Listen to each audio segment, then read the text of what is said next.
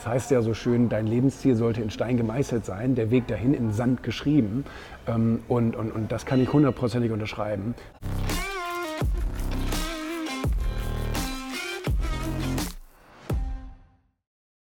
Wichtig ist zu unterscheiden zwischen Lebensplan und Aufgabenstrategie. Oder das ist nicht das richtige Wort, aber Strategie.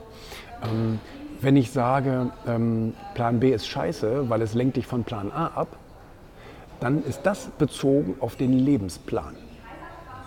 Ähm, ich bin also der Meinung, man sollte wissen, was, wo, wo, das Herz brennt, wo die Leidenschaft liegt. Und das sollte man konsequent versuchen umzusetzen, solange bis es eben funktioniert.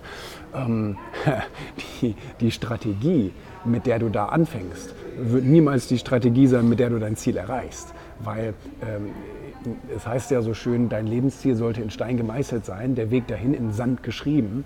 Ähm, und, und, und das kann ich hundertprozentig unterschreiben, weil die Strategie wird sich immer ändern, den äußeren Umständen entsprechend, deiner persönlichen Entwicklung entsprechend etc.